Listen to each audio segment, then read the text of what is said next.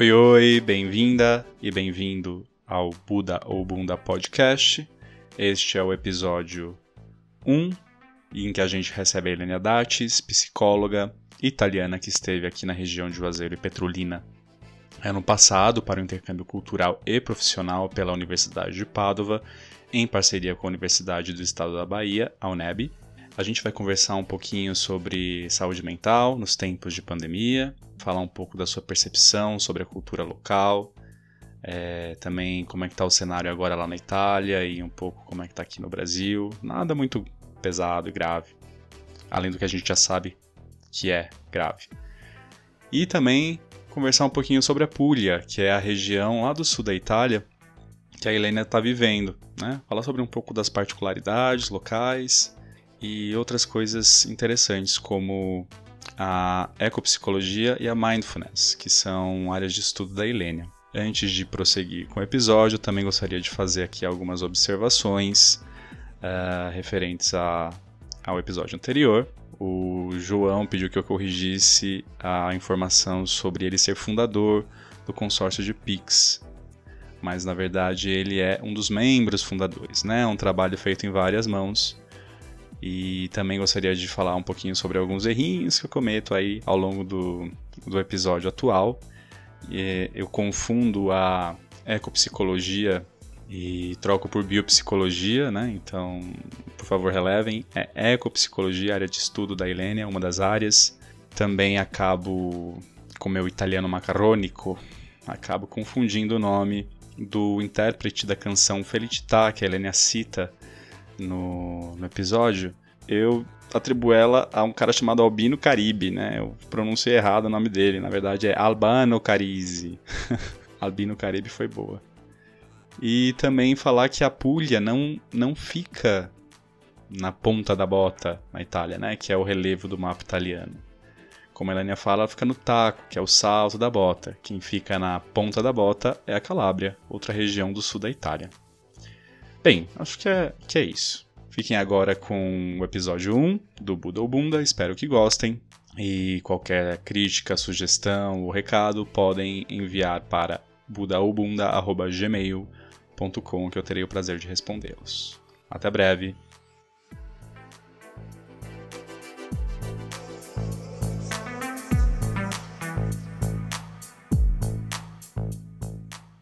Olá, bem-vindos a mais um episódio do Buda ou Bunda. Hoje eu recebo a Helenia Dates, minha amiga italiana, que esteve no Brasil é, ano passado, no intercâmbio entre a Universidade de Padova e a Universidade do Estado da Bahia, a UNEB, e também para estagiar aqui como psicóloga eu convidei a Ilênia porque a gente achou legal falar um pouquinho, né? Trazer um diálogo entre Brasil e Itália, um diálogo intercultural e também falar sobre saúde mental, que é um tema muito caro para a gente nesse momento, né, de confinamento. E a gente vai tentar aqui trazer um pouquinho as paisagens desses dois países para vocês e falar como é que a gente pode se sentir melhor dentro desse ambiente que às vezes é cheio de ansiedade e incertezas. Olá, Ilênia, tudo bom com você?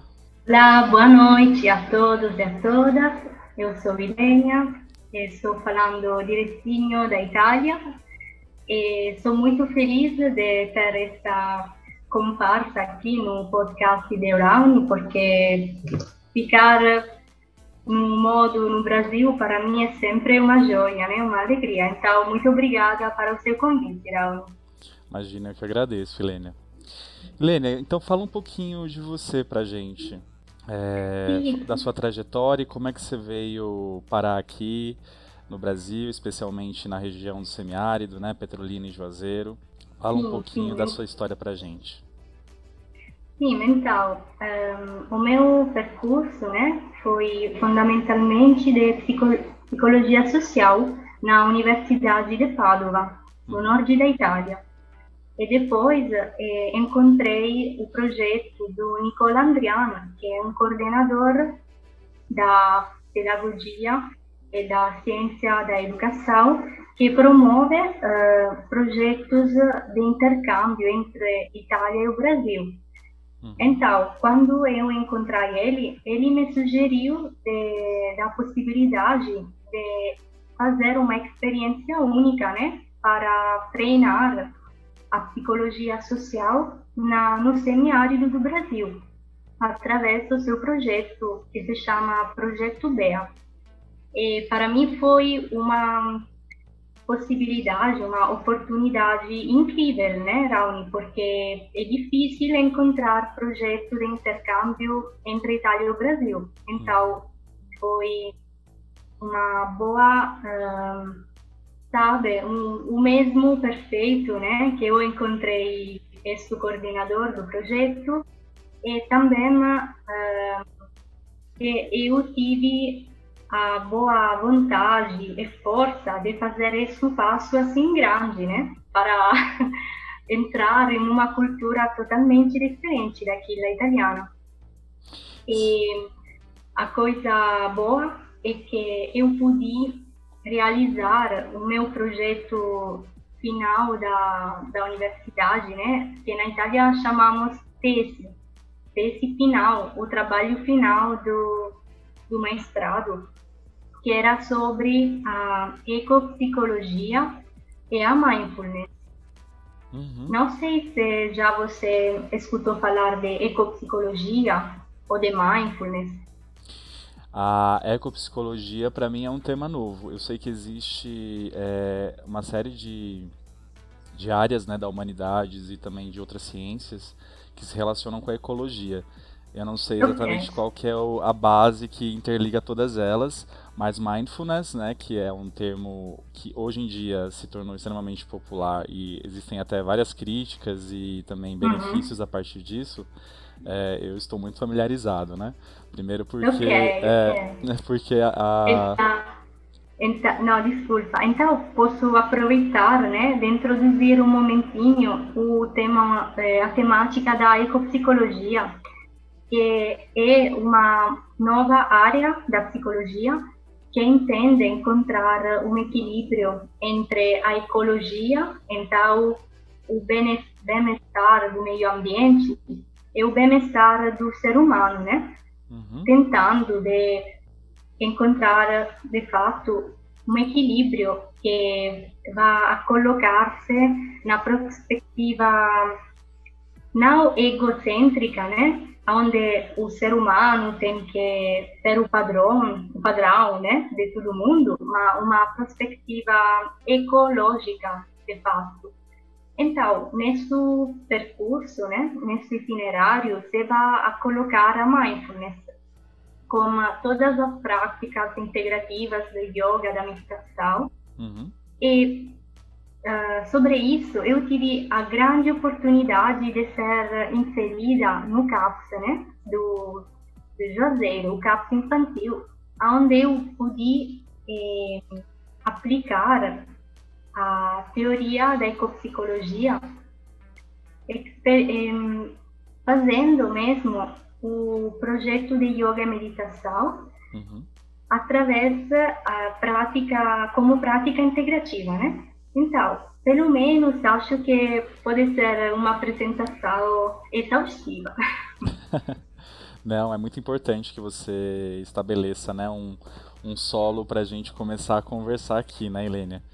É, Exatamente. O que eu queria saber primeiro é quando você conversou com o Nicola, que é também hoje acho que ele acho não, ele faz parte, né, do do grupo de do grupo não do quadro de professores lá do programa de pós-graduação em educação e cultura da UNEB é, você ele, ele falou com você conversou e disse que você estaria indo para o semiárido brasileiro. Você já tinha ouvido falar do semiárido brasileiro? E, e a pergunta é o que é que você pensou quando você soube que ia para lá? Qual, qual foi sua primeira reação? E quando você chega aqui, quais são suas primeiras sensações e, e, reflexões sobre o que você vê na região de Petrolina e Juazeiro? Sim, então, a primeira vez que o Nicola me falou do semiárido, né, para mim foi um mundo alieno, né, porque eu conhecia só o nome do Rio de Janeiro, São Paulo, Salvador, Recife, uhum. mas nunca escutei do, do Sertão, né?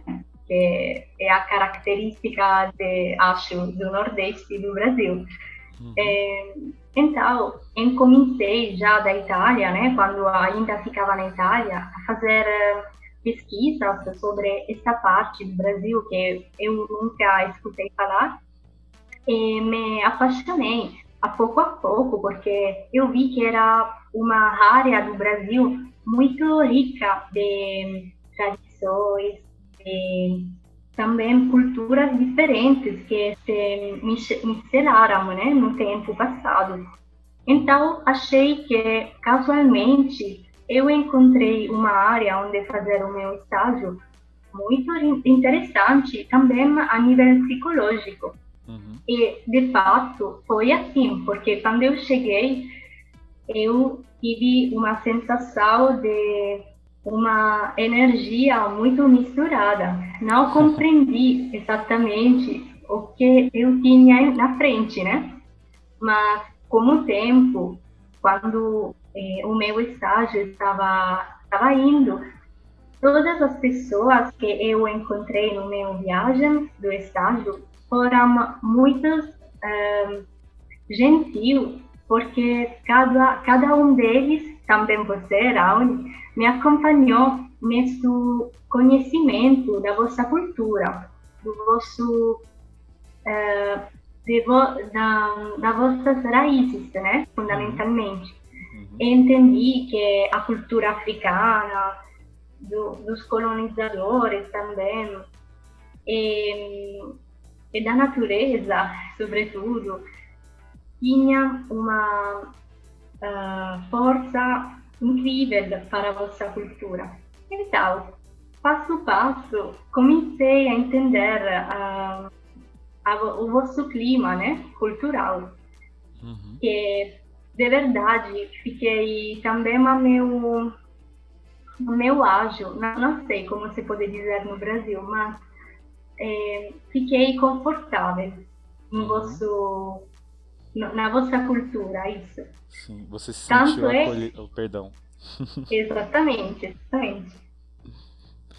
Oh, Ilênia, e me diz uma coisa. A gente sabe, Petrolina e Juazeiro são. Podemos dizer que é uma região, né? Uma micro-região, mas que é muito conhecida é, no país e até cantada em algumas músicas. Eu queria saber, por exemplo, se você percebeu é, na sua experiência nessas duas cidades, porque se eu não me engano você trabalhava em Juazeiro, mas morava em Petrolina, né? Uhum, é, se você se você percebia uma mudança de comportamento, de jeito, de hábito das pessoas numa cidade e na outra. E se você conseguiria falar pra gente como é que você experienciava isso, como é que você sentia isso? Sim, então, a diferença é, entre Petrolina e Juazeiro eu percebi muito, né? E depois eh, entendi que era também para a diferença dos estados, né? Porque Petrolina está em Pernambuco e Juazeiro na Bahia. Uhum. É, e, de fato, é, se percebe essa diferença cultural. Eu percebi Juazeiro como um lugar mais acolhedor, mais aberto, mais natural, né? Não sei como dizer, mas essa é a palavra que mais me, que me sugere a minha mente. Uhum. Petrolina, do outro lado, é uma cidade, acho que tenta de ficar, de ser mais ocidental. Eu, aquilo que percebi. Sim. Quer avançar, né, quase, e não ficar na cultura velha, tradicional do Brasil. Uhum. Interessante isso. É, eu vou colocar um, só um pouquinho da minha perspectiva, porque de fato, né, Petrolina, ela, ela meio que, ela tem essa, ela, ela é impulsionada por essa ideia, né, de, civiliza de projeto civilizatório, de progresso. E Juazeiro ela é muito mais ligada é, às, às raízes, às tradições Uh, você consegue perceber isso até pelos tipos de comércio, né? Juazeiro ainda tem lojinhas que afi de, de, afiadores de tesoura, de faca. Exatamente. E Petrolina não tem, você não consegue achar mais isso, né? É tudo muito mais. É, os prédios são construídos de forma moderna e tal.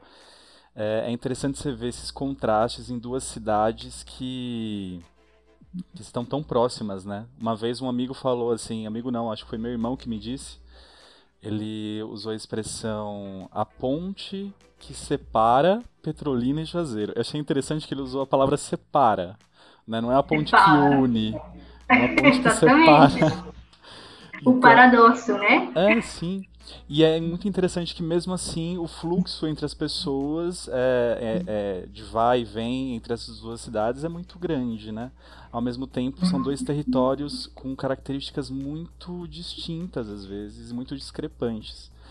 É, então é só atravessar um rio, uma ponte que você está numa dimensão diferente, né? Acho isso muito é legal verdade, aqui na nossa região. É verdade é, também fui fortunada, né, para ter essa possibilidade de conhecer dois estados diferentes, é, ficando no, no, Rio, né, praticamente. É, gostei muito da, da barquinha, porque acho que é uma, um, me, um meio de transporte não muito usual no mundo. Então, uhum. acho que é uma característica desse lugar, muito, muito, na Itália dizeriam sugestiva, muito interessante, particular. Uhum, sim. E é muito gostoso pegar a barquinha que você consegue ver o, o São Francisco ali rodeando, perceber né, a natureza ao redor. É muito gostoso mesmo Isso. viver e morar aqui.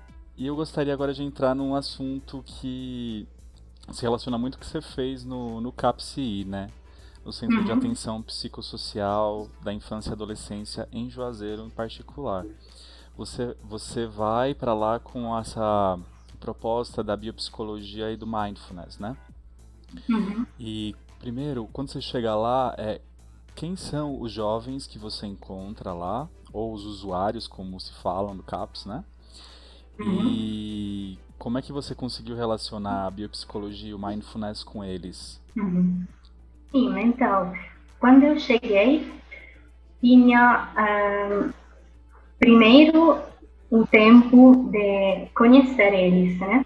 Então, fiquei um primeiro tempo de observação para para que eles me poderiam me podiam aceitar como nova pessoa, né?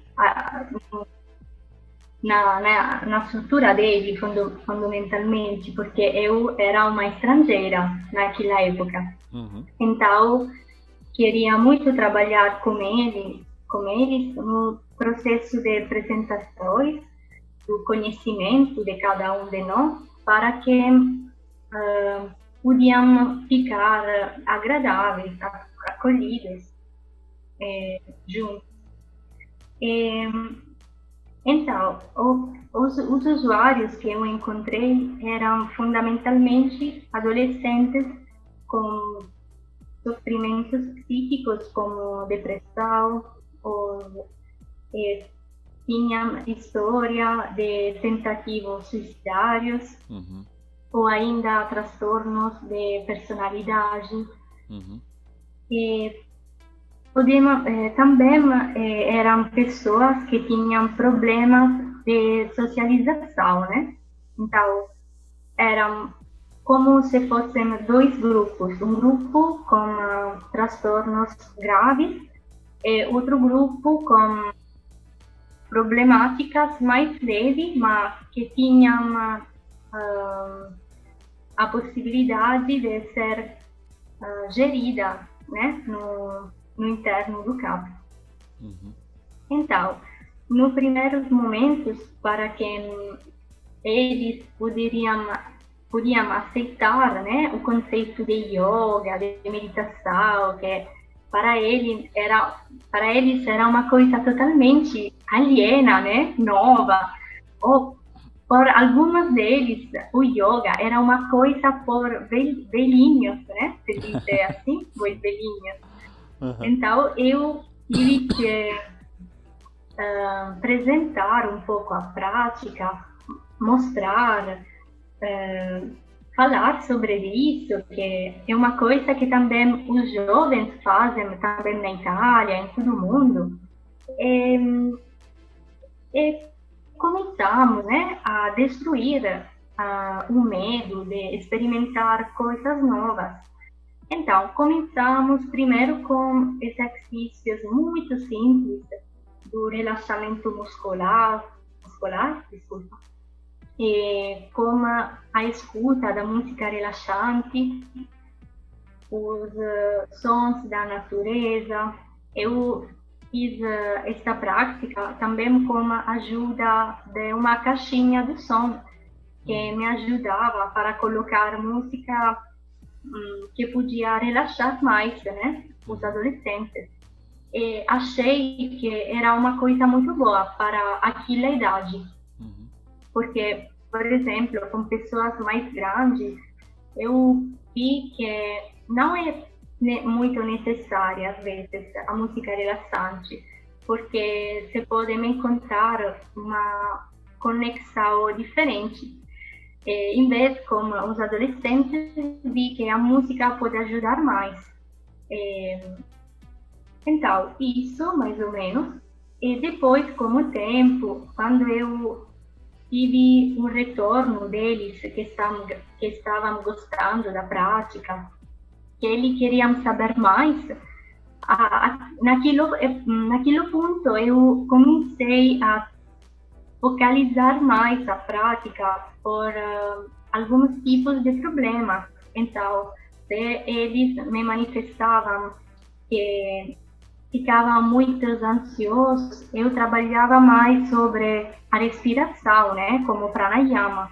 Ou se eles me falavam que precisavam de falar mais, né, do que fazer a prática, eu dedicava só pouco tempo na prática física do yoga e depois fizíamos eh, grupos de roda, roda da discussão, né?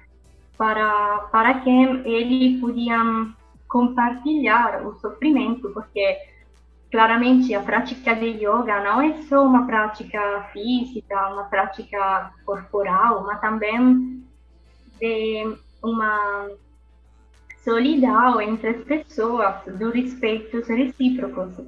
Assim que cada pessoa, pessoa de um grupo se pode perceber a acolhida do outro, uhum. ficar uh, em um ambiente agradável, porque muitas vezes eles chegavam de um ambiente muito difícil, sobretudo a causa da família, que podem Ok, por isso. Então, achei que o CAPS, para eles, chegou a ser um lugar de tranquilidade, uhum. de, de, serenidade, que não é fácil encontrar. E por isso, fui muito feliz. Então. Uhum.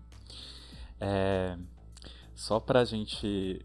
Vou introduzir aqui uma, uma, uma nova informação, para a gente fa fazer um contexto aqui e conversar um pouquinho sobre isso. É, eu particularmente conheci a Ilênia na UNEB, né? Ilênia, junto com a Eleonora e o Nicola, começaram o projeto de mini italiano, né, Ilênia? E, e lá a gente, a gente, eu tive aula com eles e fui conhecendo, né? Conheci Ilênia e Ilênia estava, né, para para retornar à Itália, já estava concluindo seu estágio aqui e tal. E ela justamente me colocou essa questão do, do programa que ela estava desenvolvendo no CAPS, né? Eu já vinha de, de alguns trabalhos voluntários porque eu realmente era uma questão pessoal, existencial da minha vida, né? Da qual eu estava tentando me engajar com algumas causas sociais entender melhor o contexto é, dessa região em que eu fui criado também. E conversando, Helena justamente falou é, que eles gostaram muito dessa prática, né, desse projeto desenvolvido lá, que fazia muito bem para eles e soube até que muitos conseguiram até diminuir um pouco a medicação, né, que era ministrada. Ela perguntou se eu gostaria de, de dar continuidade a esse projeto, né? E aí, primeiro eu tive que Primeiro foi um grande desafio, porque eu, no começo, eu fiquei pensativo, mas eu aceitei e tinha essa responsabilidade. Primeiro porque a Helene é psicóloga, né? Eu não sou psicólogo, eu tinha que lidar com essa realidade e também em como é que eu ia dar continuidade a esse projeto que foi de tão, tão importante para eles.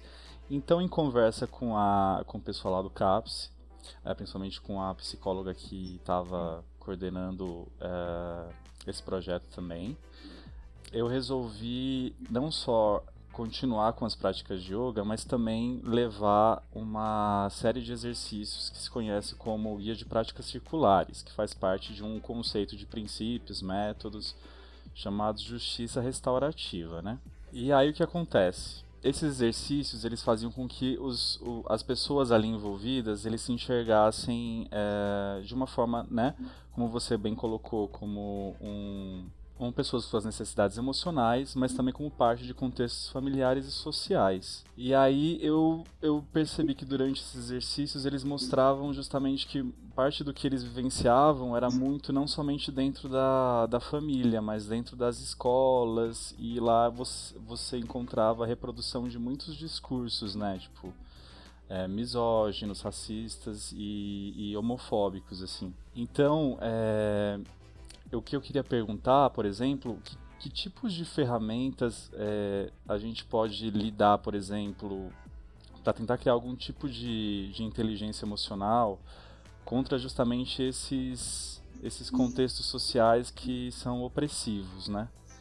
O que, que a gente pode fazer para lidar com isso e tentar não não incorrer muito assim, por exemplo, numa grande ansiedade ou qualquer coisa que venha a prejudicar assim a nossa o nosso bem-estar emocional, por exemplo, já que a gente está dentro de um contexto social muito opressivo, às vezes, a depender de quem você é, né? É, como, é que, como é que você lidava com isso ali dentro, Ilênia, nos relatos e, e discussões é, dos adolescentes? Uhum.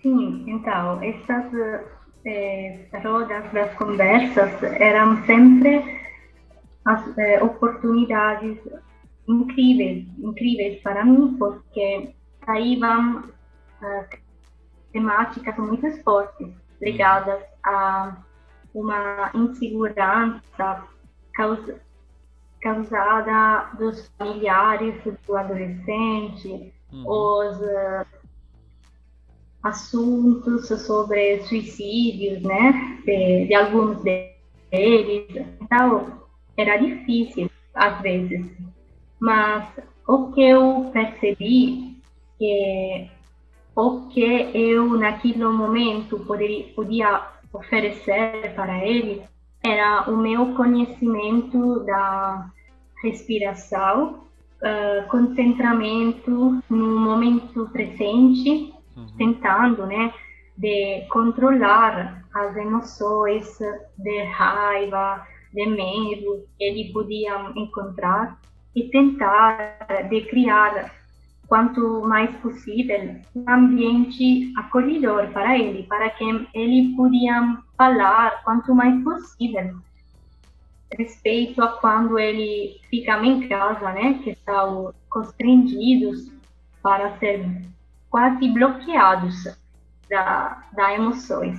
Uhum. Então, uh, o que eu podia sugerir para os adolescentes, mas também para os adultos, é tentar de um, encontrar alguns tempos para si mesmo, onde um, cada um de nós pode respirar, pode tentar de, de conhecer as emoções que ele está é, experimentando e poder também eh, escrever uma sorta de diário uhum. onde puder colocar as emoções que nós estamos experimentando uhum. e ver como as emoções podem mudar com a nossa respiração.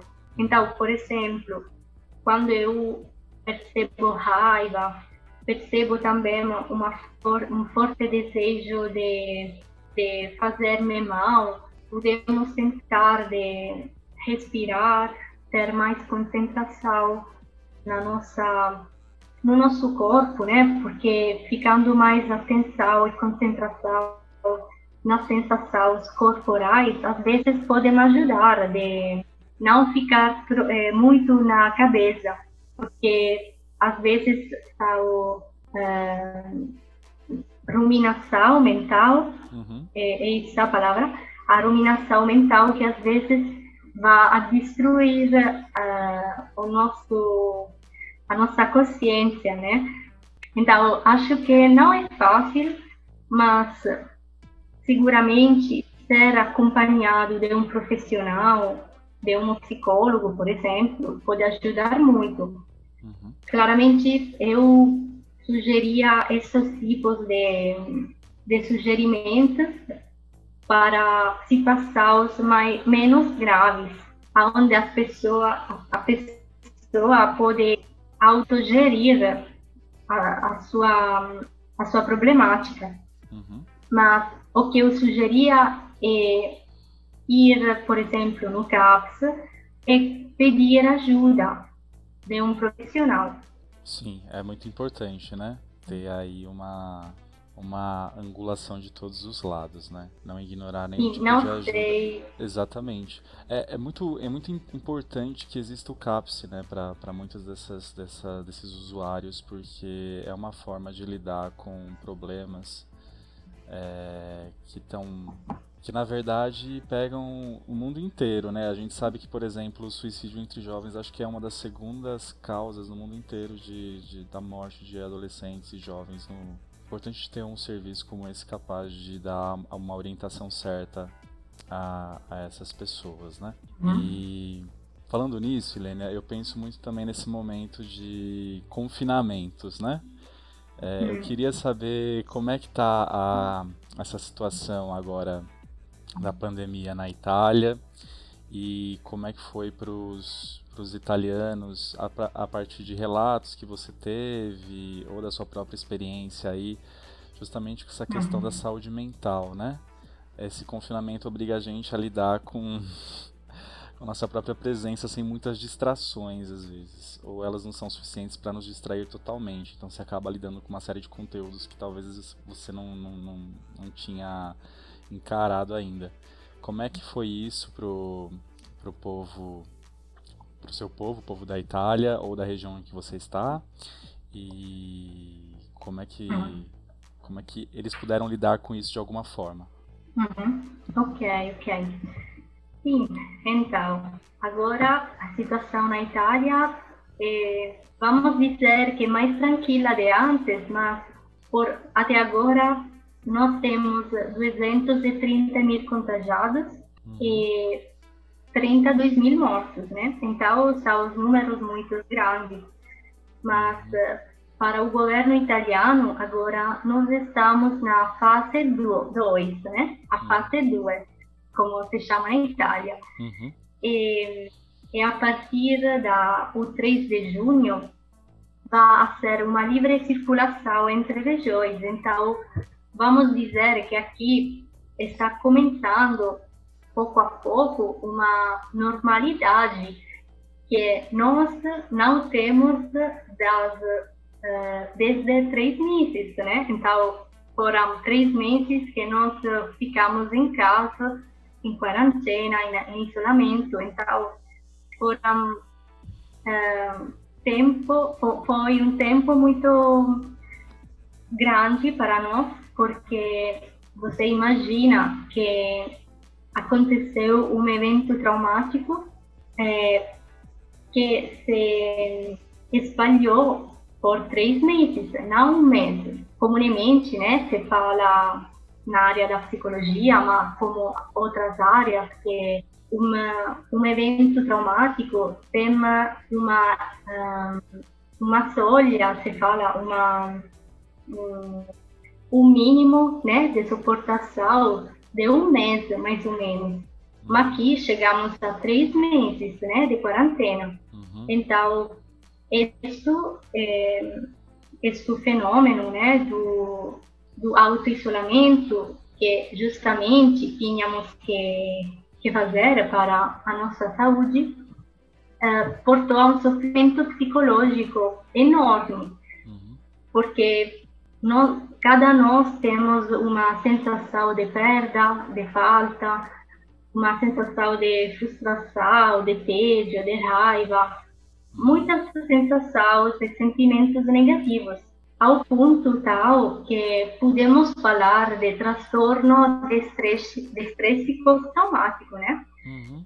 E, então, podemos eh, fazer uma comparação entre sofrimento de tipo físico, que o coronavírus, infelizmente, uh, colocou na, no, no, sofrimento da respiração, mas também uh, sofrimento psicológico em particular. Uhum. E, e queria também falar que na Itália, mas também em todo o mundo, acho, faltou uma correta, eu dizia, dizia eh, uma correta elaboração do luto, uhum. porque muitas pessoas não conseguiam é, saudar, dar um último abraço às pessoas caras, né? Os, aos seus afetos. Sim, sim. Então, isso foi um outro trauma para pessoas que perderam parentes, familiares. Então, acho que esta é uma questão muito importante para considerar para na Itália, sim, mas também em todo o mundo. Uhum. E, e depois queria também dizer que uma ajuda muito importante para gerir a depressão, a ansiedade que surgiu, né, dessa emergência, foi o suporte da psicologia da emergência que temos na Itália, uhum. que é ligada à, à proteção civil. A proteção civil, não sei se se chama ao mesmo modo no Brasil, é aquele grupo, né, é, que tenta de ajudar a gerir situações de emergência no país. Mas, em particular, temos é muito forte na Itália que se chama uh, CIPEM. CIPEM é a Sociedade Italiana de Psicologia da Emergência, uhum. que é uma sociedade. Uhum. Não, por favor, pode continuar. Ah, ok. É, é uma associação de voluntariado da proteção civil que atua em situações de micro e maxi emergências no território italiano, é, mesmo para a prevenção e o tratamento de, vítimas que têm risco de doenças psicológicas relacionadas ao trauma de, de coronavírus. Uhum. E, e, também temos o Ordem do Conselho Nacional de, Psicó de Psicólogos, que oferecem assistência psicológica através de chamadas, e-mails, uh, entrevistas. Então, eh, ele uh, trabalharam muito sobre uma assistência chamada online, né? Uma assistência virtual que pode ajudar muitas pessoas para se sentir parte de uma comunidade, né? Não perceber-se mesmos como sozinhos, porque o problema, né, o paradoxo dessa emergência é que a gente não pode encontrar uma um conforto da outras pessoas, porque é proibido o contato. Uhum.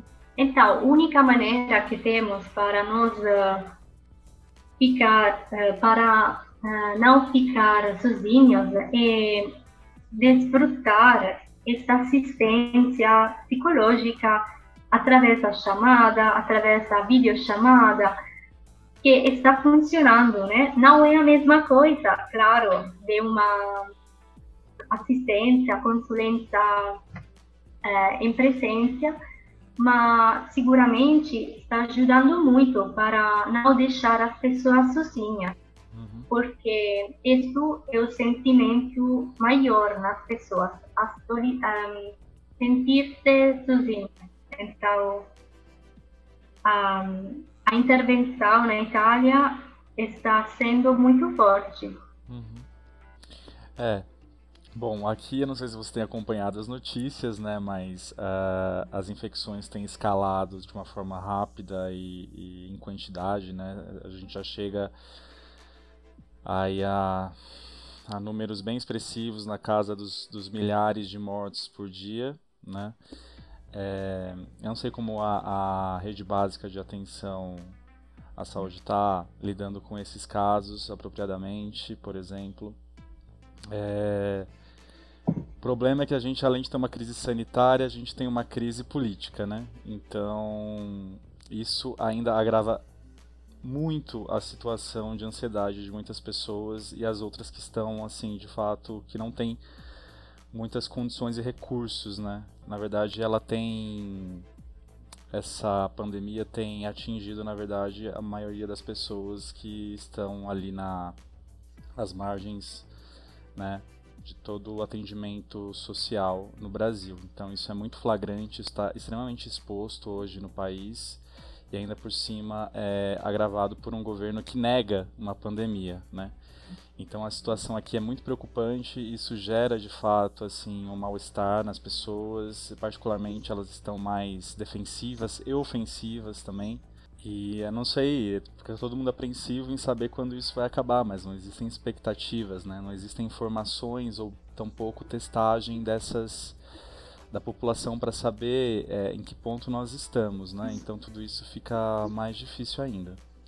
Eu queria saber, Helena, se você consegue dizer para a gente, é, fazer um retrato de quem são as pessoas que que morreram infelizmente pelo Covid pela Covid-19 na Itália, se elas, se esse número de, se as pessoas que, que morreram têm um retrato, têm um perfil, se elas pertencem a determinada, a determinado grupo social, por faixa etária, idade ou por, por etnia. Você sabe dizer alguma coisa em relação a isso pra gente? É, desculpa, Raul. Infelizmente o áudio não chegou todo. Tento de fazer uma, um assunto né, do que você me perguntou. Então, você queria eu falo um pouco das pessoas que morreram da pandemia, e qual é a, a idade deles, as problemáticas deles. Sim, se eles pertencem a determinado grupo social, especificamente, ou se, não sei, se a pandemia atingiu todo mundo de uma forma totalmente diversa e heterogênea ou se a gente pode localizar bastante quem a pandemia na Itália atingiu. Ok, ok. Então, é, seguramente, por quanto o governo italiano, né, o Ministério da Saúde tentou ser acessível a todo mundo, infelizmente a pandemia surgiu inaspetatamente, rapidamente, né, para todo o país. Então, as regiões que foram mais colpidas foram as regiões do norte da Itália. Uhum. Aí, não obstante, fica um, a estrutura sanitária melhor da Itália uhum. e às vezes muito boa respeito a toda a Europa, os médicos não conseguiram uh, ajudar muitas pessoas que infelizmente morreram em casa ou às vezes não ficavam muitos uh, instrumentos médicos para ajudar a respiração das pessoas. Então, foi uma situação muito, muito delicada e, e triste, porque a Itália não é acostumada, né, a não ajudar eh, também as pessoas mais pobres que não têm recursos. Então, foi uma um corpo, né? Uma uma situação muito forte para o governo e o Estado italiano. Uhum. Mas é, seguramente a, a maioria das pessoas que morreram eram pessoas velhas que tinham já uh, sofrimentos pregressos a nível médico. Uhum. Então, o que perceberam né, os médicos é que as pessoas mais colpidas dessa, uh, desse vírus eram aquelas que já tinham hum, infecção, infecções respirado, eh, da respiração, ou que tinham já outros tipos de maladias. Mas, com certeza, esse vírus pegou uma grande parte da população. Não é uma, uma brincadeira, não. Absolutamente. Uhum. E depois, a coisa que o Estado italiano conseguiu fazer é conter esse vírus né, através do isolamento social. Infelizmente, era a única maneira para conter o vírus. Então, depois desses três meses de isolamento, os hospitais italianos se liberaram das pessoas na terapia intensiva. A terapia intensiva é aquilo lugares, hospitais, onde chegam todas as eh, problemáticas respiratórias. Não sei, Raoni, no Brasil, como se pode chamar? É a UTI, é a unidade de terapia intensiva, ou de tratamento intensivo. Ah, é. ah, ok, ok. Então, acho que é mais ou menos mesmo. Então, é, aquilo que eu quero dizer é que esse isolamento é necessário para que o vírus possa ter conteúdo. Uhum. E, então, agora nós ficamos nessa fase 2, que é essa fase de voltar pouco a pouco na normalidade. Claramente, temos que ficar distanciados com a máscara uhum. e com todas as recomendações né, de limpar as mãos, de um, não, é, não é, colocar as mãos é, sobre outras pessoas. Então, o que já disseram, estamos tentando de aplicar na, na vida dia, do dia ao dia. E sinto muito que o presidente Bolsonaro né, não está dando muita importância nessa situação. E eu vi hoje que o Brasil né, chegou no segundo lugar de, do país com mais contagiados. Eu fico muito preocupada, sinceramente. É, fica depois o, os Estados, Estados Unidos. Uhum. Então, eu espero que vá mudar algumas coisas no nosso país, eh, Brasil, porque eu, eu quero voltar, né? Sim, esperamos que, que você consiga voltar numa, em condições melhores, né, Helênia? Aqui, de fato, que nos salva é o Sistema Único de Saúde brasileiro, né? Porque se não fosse isso, é, a situação seria muito pior. Então a gente não tem ainda uma perspectiva de quando isso vai acabar ou quando a gente vai poder gradualmente sair desse confinamento. Na verdade, as pessoas já saem, entendeu? Nem todo mundo está respeitando a risca, as recomendações é, que vêm, na verdade, de, dos meios de comunicação, não vem nem do governo. O governo, na verdade, ele cria mais é, problemas, desinformação, né? Então, é, realmente a situação no Brasil não, não é muito grave, é muito difícil e tudo isso faz com que a gente fique ainda mais tenso e apreensivo, né?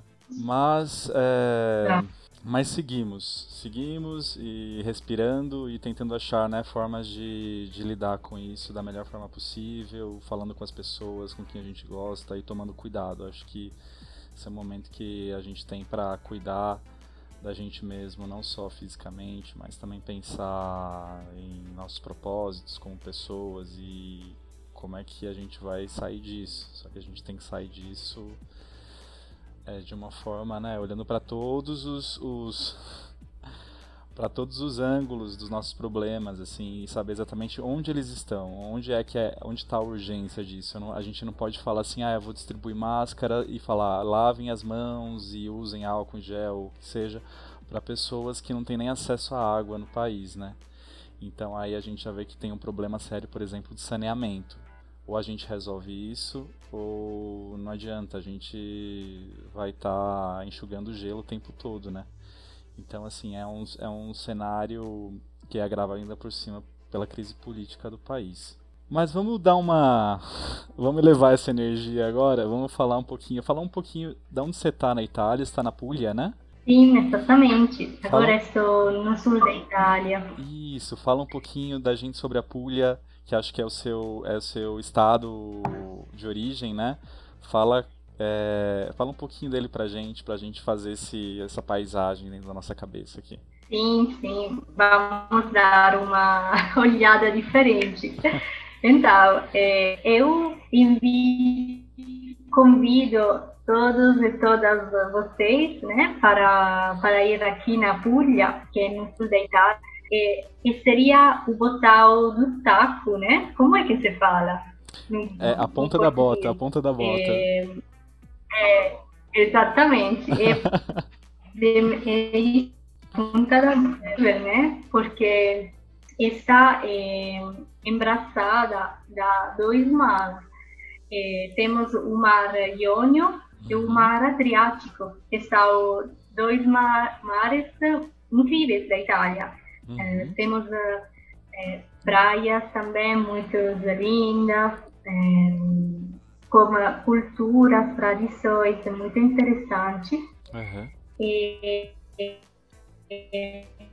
então, seria muito interessante que poder, poderíamos chegar aqui. Eu sou que em Bari, que seria a cidade maior da Puglia, hum. fica uma comunidade brasileira muito grande. Então, queria conhecer um dia para explorar da, da, da qual parte do Brasil chegaram, né? Porque na Puglia, como o resto da Itália, eh, estão muitas eh, duplas criadas da, das da migrações, né? Porque, por exemplo, muita gente da Puglia foi na, no Brasil para o trabalho ou para outras questões e depois encontrou uma mulher ou vice-versa, um homem, e esta pessoa brasileira foi na Itália. Uhum. Então, do Brasil à Itália, uh, se, se transferiu, ficou aqui e, e também né, é muito interessante ver isso, essa intercultura diferente, né? Sim. Do brasileiros que chegam na, na Europa e ficam. É, você, nesse momento, você está em qual cidade da Puglia? E você está na cidade ou você está na zona rural? Então, eu estou na zona rural, que se chama Celino San Marco. Uhum. É, eu vou falar porque é uma cidade de um cantor italiano muito conhecido no mundo, não sei se é conhecido no Brasil, uhum. mas ele se chama Albano Carrisi. E, uhum. no mundo conhecido porque ele canta uma canção que se chama Felicità. Felicità. Seria Felicità. Exatamente. Famosíssima. Albano Caridi. Albano Carrisi. Uhum. Ele é muito conhecida esta canção que representa também uma das canções da música popular italiana, né? Uhum. E, então, eu estou morando agora na, na cidade dele, que é muito perto de Lecce. Lecce é uma das cidades desta região muito conhecida, porque é chamada a Firenze do Sul. Uhum porque esta cidade tem uma arte da arquitetônica que se chama barroco. Ah. Eu, o barroco é uma arte muito importante na Itália uhum. e nós temos o privilégio de, de apresentar o barroco através da cidade de Lecce. Então, é muito bom. Sim. E o sul da Itália é muito conhecido pela, pela produção agrícola, né? São pequenos produtores que produzem é, muitas coisas é, de ótima qualidade, assim. Você sabe dizer pra gente, por exemplo, como foi importante a, a reforma agrária no sul da Itália para que isso acontecesse? Eu ouvi dizer que o sul da Itália, me corrija se eu estiver errado, tá? Essa informação foi pega de, acho que algum, algum jornalista. É, e ele fala que uhum. Ita o sul da Itália foi meio que colonizado pelo norte. Eu não sei se isso está certo, mas em contrapartida, diferentemente do Brasil, a, o sul da Itália teve uma reforma agrária muito intensa. É por isso que a gente tem é, fazendas e que produzem coisas muito boas ali, né? É, me diz um pouco do que que Exatamente. quais são esses frutos aí e o que é que você gosta, por exemplo, quais são as, as comidas tradicionais do sul da Itália ou da sua região, por exemplo? Sim, então é verdade isso. O, ou seja, o, o norte da Itália no, no século anterior efetivamente é, dominou um pouco, né, o sul da Itália e e di fatto o norte da Itália ficou a ser a, a área da Itália mais industrializada e por isso pediu que muitas gente do sul chegassem no norte para trabalhar. Uhum. E, então, no sul da Itália, ficaram só muitas pessoas que gerivam da, da terra, dos campos agrícolas, do alevamento. E essa região vem chamada Mezzogiorno, que seria no Brasil o meio-dia, né? Uhum. Exatamente. E, e, aqui no sul da Itália, efetivamente, temos a maioria das produções agrícolas, ou seja, o, uh, o vinho, temos vinho, temos uh, uh, óleo que não se chama óleo no Brasil, mas se chama azeite. vinagrete. Azeite ou vinagre? Azeite, né? Azeite, acho sim, desculpa. Então temos uh, azeite, vinho e também temos uh, frutos que são típicos do sul da Itália, como o figo. Hum o figo é uma, um fruto típico, né, italiano, que não encontrei de fato no Brasil. Então, é, não é fácil. Tenho, tenho dificuldade para explicar, mas é um fruto a forma de uh, de gotcha, é, go uma... é, gotinha, né? Vermelhinha. Exato, de uma gotinha e é de muito cheio de açúcar natural. Uhum. É muito rico de potássio, magnésio, então é um fruto que mais ou menos é chamado o fruto de, do futuro, né? Como pode, pode ser um fruto do Brasil, como o manga, que eu lembrei que é um fruto cheio de propriedade, né? Ah, e, sim e características que podem ajudar uma pessoa a viver só com isso. Uhum. para fazer essa. Essa é mais ou menos a minha região, fica de, de produção de azeite, vinho, e também aqui, como em particular na Campania, onde fica Nápoles, está a produção de pizza, de massa, muito boa. Muito bom. Então, fica muitas coisas para falar. Sim. É... E o que que você sente falta daqui do Brasil? O que que mais sente, você mais sente falta em particular? Ou alguma coisa que você gostava de comer aqui que você não encontra aí?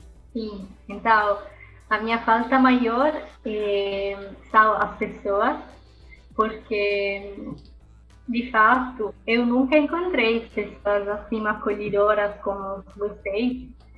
E, acho que, em particular, no lugar de trabalho, é uma linda sensação uhum. eh, sentir-se acolhidos, sentir-se escutados, né? E não ter aquela questão da o momento, okay. aquela, aquela questão de ser o, o chefe da, da situação uhum. e ser o, o aluno, né? É, ficando em uma posição menor. De fato, isso eu não encontrei no Brasil. A coisa maravilhosa é que entre os professores e estudantes nós podemos sentir ao mesmo nível. Ninguém fica no nível maior ou menor. Não sei se expliquei o conceito. Sim, acho que dá para entender mais ou menos o que você quer dizer.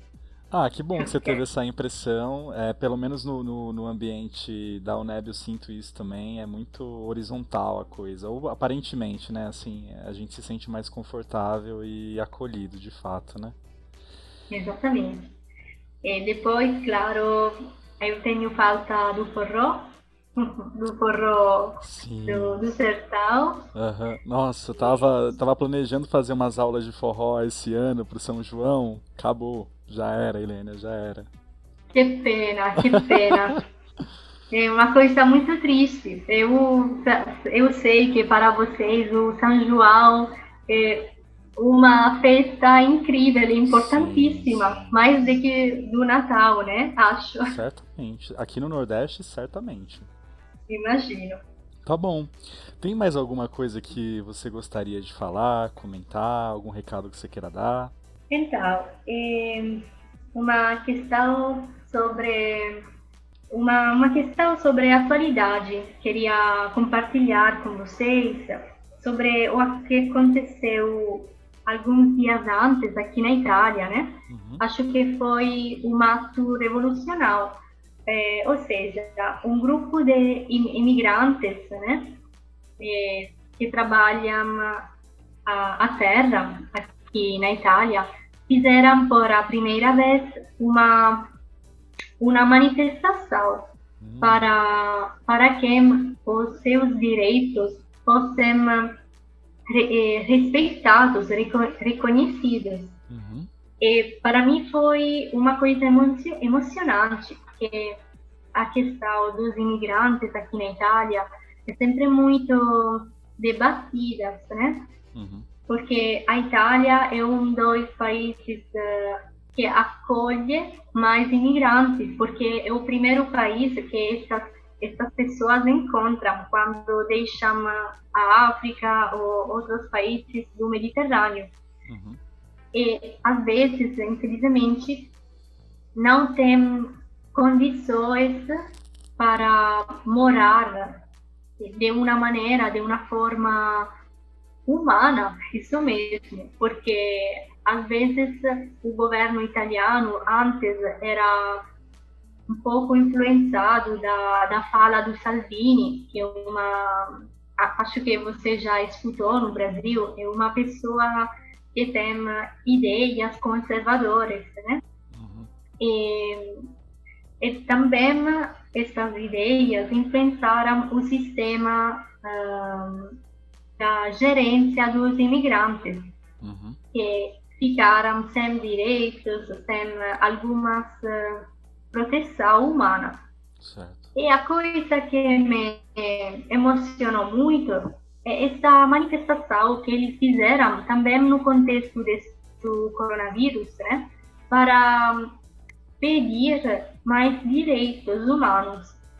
E acho que foi um evento interessantíssimo, porque às vezes essas pessoas uh, se percebem invisíveis na sociedade. Sim.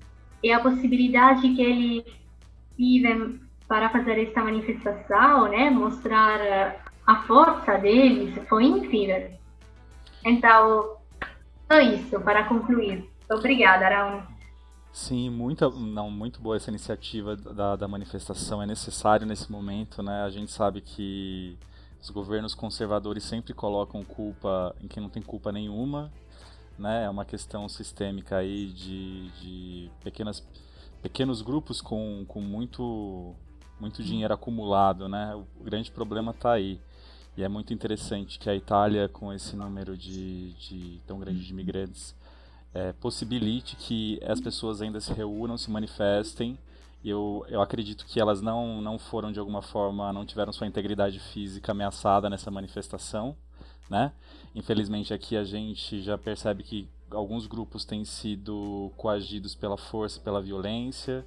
É uma, uma violência que não deixa de existir, por exemplo, nas comunidades e periferias do Brasil, né? E cada vez mais, mesmo com todo esse esse, essa pandemia, ela ainda continua mais forte ainda.